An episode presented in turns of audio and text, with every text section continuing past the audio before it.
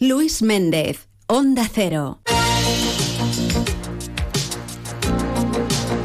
La una y 18 minutos, vamos a abrir ya ese tiempo de salud con el Centro de Salud Pública de Alcira.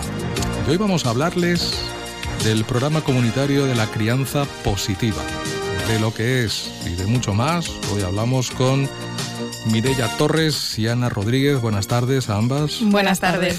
Que sois enfermeras graduadas, que además estáis realizando la especialización de enfermería familiar y comunitaria. Exacto. Sabéis dónde os metéis, ¿no? Sí, somos conscientes. Esto conlleva mucha responsabilidad, ¿eh? También. Pero bueno, en principio nos centramos, nos centramos en el tema de hoy. ¿En qué consiste el programa comunitario de la crianza positiva? Bueno, pues básicamente el programa comunitario de la crianza positiva está enfocado principalmente a focalizar recursos de formación y capacitación dirigidos a padres, madres u otros adultos con responsabilidades educativas o familiares.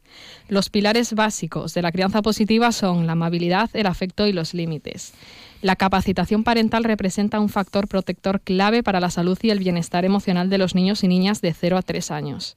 Es precisamente este rango de edad en el que, según la evidencia científica, es clave para el desarrollo infantil, puesto que durante los primeros años de edad se estructuran las bases fundamentales de un individuo, como el lenguaje, los hábitos y habilidades sociales, las capacidades cognitivas y el buen desarrollo emocional o psíquico intervenir en estos años y ofrecer a todos los niños y niñas un buen comienzo en la vida supone un elemento clave en la mejora de la salud y el bienestar a lo largo de todo el curso de vida. En estas edades se estructuran elementos esenciales para la salud que tienen influencia posteriormente en la vida adulta. Pues sí, los primeros años eh, de vida de los, de los niños son fundamentales en lo que es después su, su desarrollo posterior. ¿Qué objetivos se plantean conseguir con la puesta en marcha de este programa? ¿Cómo se va a llevar a cabo? El objetivo principal es contribuir a la capacitación parental sobre los principios de la crianza positiva para promocionar un adecuado vínculo afectivo y estilos de vida saludable en el entorno familiar.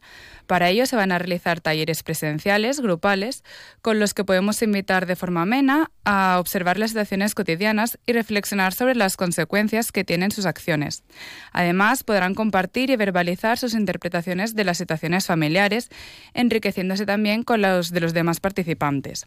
Nos gustaría dejar claro que estos talleres se basarán en actividades grupales dinámicas, por tanto, los asistentes deberán participar de forma activa. La idea es que estos talleres se implanten de forma regular y planificada para que las familias conozcan que tienen este recurso en sus municipios, con el objetivo de poder realizarlos de forma anual. Es decir, queremos hacer algo parecido a las matronas. Las matronas tienen los talleres de preparación al parto y cuando una mujer está embarazada sabe que debe acudir. Pues nosotras queremos que las familias reconozcan estos ciclos de talleres como herramientas de ayuda para la crianza de sus hijos. Cuando hablas de, de participación, de involucrarse en lo que es la participación, del, ¿Cómo? No sé, ¿a qué te refieres Vale, pues se van a hacer talleres, entonces el taller no va a ser un PowerPoint y explicando nosotras de forma mm, teórica. Esto se hace así, sino que van a ser las propias familias las que pues van a decir sus experiencias, van a compartir pues trucos que a ellos les han servido en ciertas situaciones y van a ser ellos los que unos a otros van a hablar y van a interactuar y pues se van a hacer actividades dinámicas como a lo mejor pues... Mm, resolver una situación que se pueden encontrar en su día a día y van a ser ellos los que van a tener que estar hablando mayoritariamente. Pues claro, situaciones que desesperan a algunos padres, a lo mejor otros han encontrado la forma de solucionarlo de forma muy simple, ¿no? Exacto. Y, pues está bien, ¿no? Compartir esas cosas.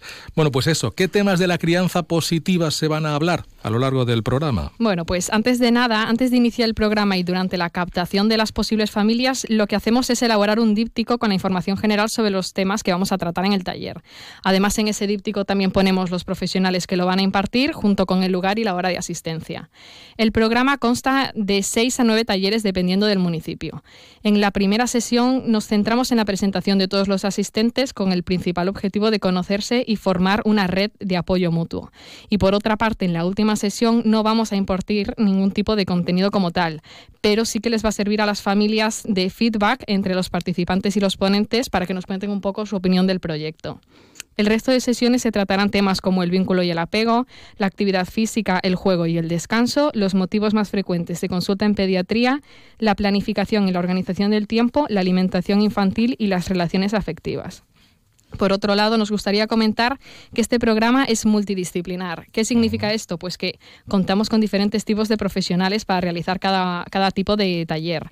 Entre los profesionales se encuentran psicólogas, pediatras, servicios sociales, personal del ayuntamiento, educadores y profesores, enfermeras, sexólogas y matronas y juntarlos a todos me imagino que se llevan un poco de cráneo, ¿no? A la hora de organizar. Sí, es complicado encontrar esas figuras, pero bueno, lo estamos haciendo poco a poco. muy bien.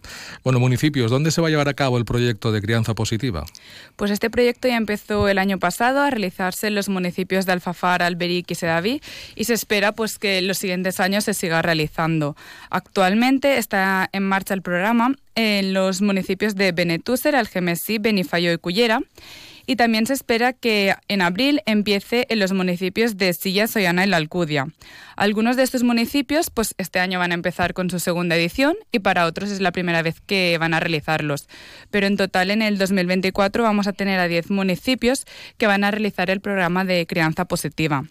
Nos gustaría aclarar que los municipios en los cuales se ha llevado a cabo la crianza positiva es porque ha habido una figura tanto del ayuntamiento como del centro de salud que se ha interesado eh, para que estos programas se realicen en su municipio. Es decir, desde salud pública no hemos elegido los municipios, sino que han sido ellos los que nos han llamado para que se realice en sus municipios. Y desde aquí invitamos a aquellos municipios que estén interesados en este programa en ponerse en contacto con Salud Pública para empezar a impartirlos en sus municipios. Bueno, entonces que quede claro, no vais a la caza de nadie, no vais buscando a nadie, simplemente aquellos municipios que desean participar con otros programas, ¿no? También de, salud pública, tienen que solicitarlo. En este caso, pues, eh, o el ayuntamiento o alguna entidad o, o quien crea conveniente. Muy bien. Eh, ¿Es la primera vez? No, veo que vosotras ya lleváis en esto algún tiempo, ¿no? Bueno, nosotras como residentes de enfermería de familia estamos rotando por salud pública y hemos tenido la oportunidad de cada una formar parte de un taller de crianza en diferentes municipios. ¿Entonces ya tenéis experiencia? Sí, una poca. Bueno, pues ¿cuál ha sido vuestra experiencia en los talleres? ¿Las familias estaban a gusto? ¿Alguna anécdota, alguna cosilla que queráis Pues mira, básicamente nosotras lo que hemos percibido en estos talleres ha sido que han sido bastante provechosos para las familias, ya que lo que hemos observado es que a lo largo de los talleres se han ido formando redes de apoyo mutuo, dándose entre ellas soluciones a problemas similares. Por ejemplo, hemos visto que al terminar los talleres, las familias han empezado a relacionarse entre ellas, reflexionando sobre los temas tratados. Exacto, como ha comentado mi compañera y hemos dicho a lo largo de la entrevista, pues hemos visto que estos talleres pueden ayudar a muchas familias a encontrar las herramientas y pues al compartir experiencias sentirse más apoyados y que no son los únicos que viven esas situaciones y se encuentran delante de esos problemas. Entonces esto les puede ayudar a encontrar las soluciones y disfrutar un poco más del proceso de crianza. Y hay quien no hay forma, que por mucho que se involucren y estén participando, no hay manera, siempre hay alguien que, es más complicado que otros, no lo sé. ¿Habéis encontrado algún caso de estos difícil a la hora de, que se les meta en la cabeza algunas cosas o no?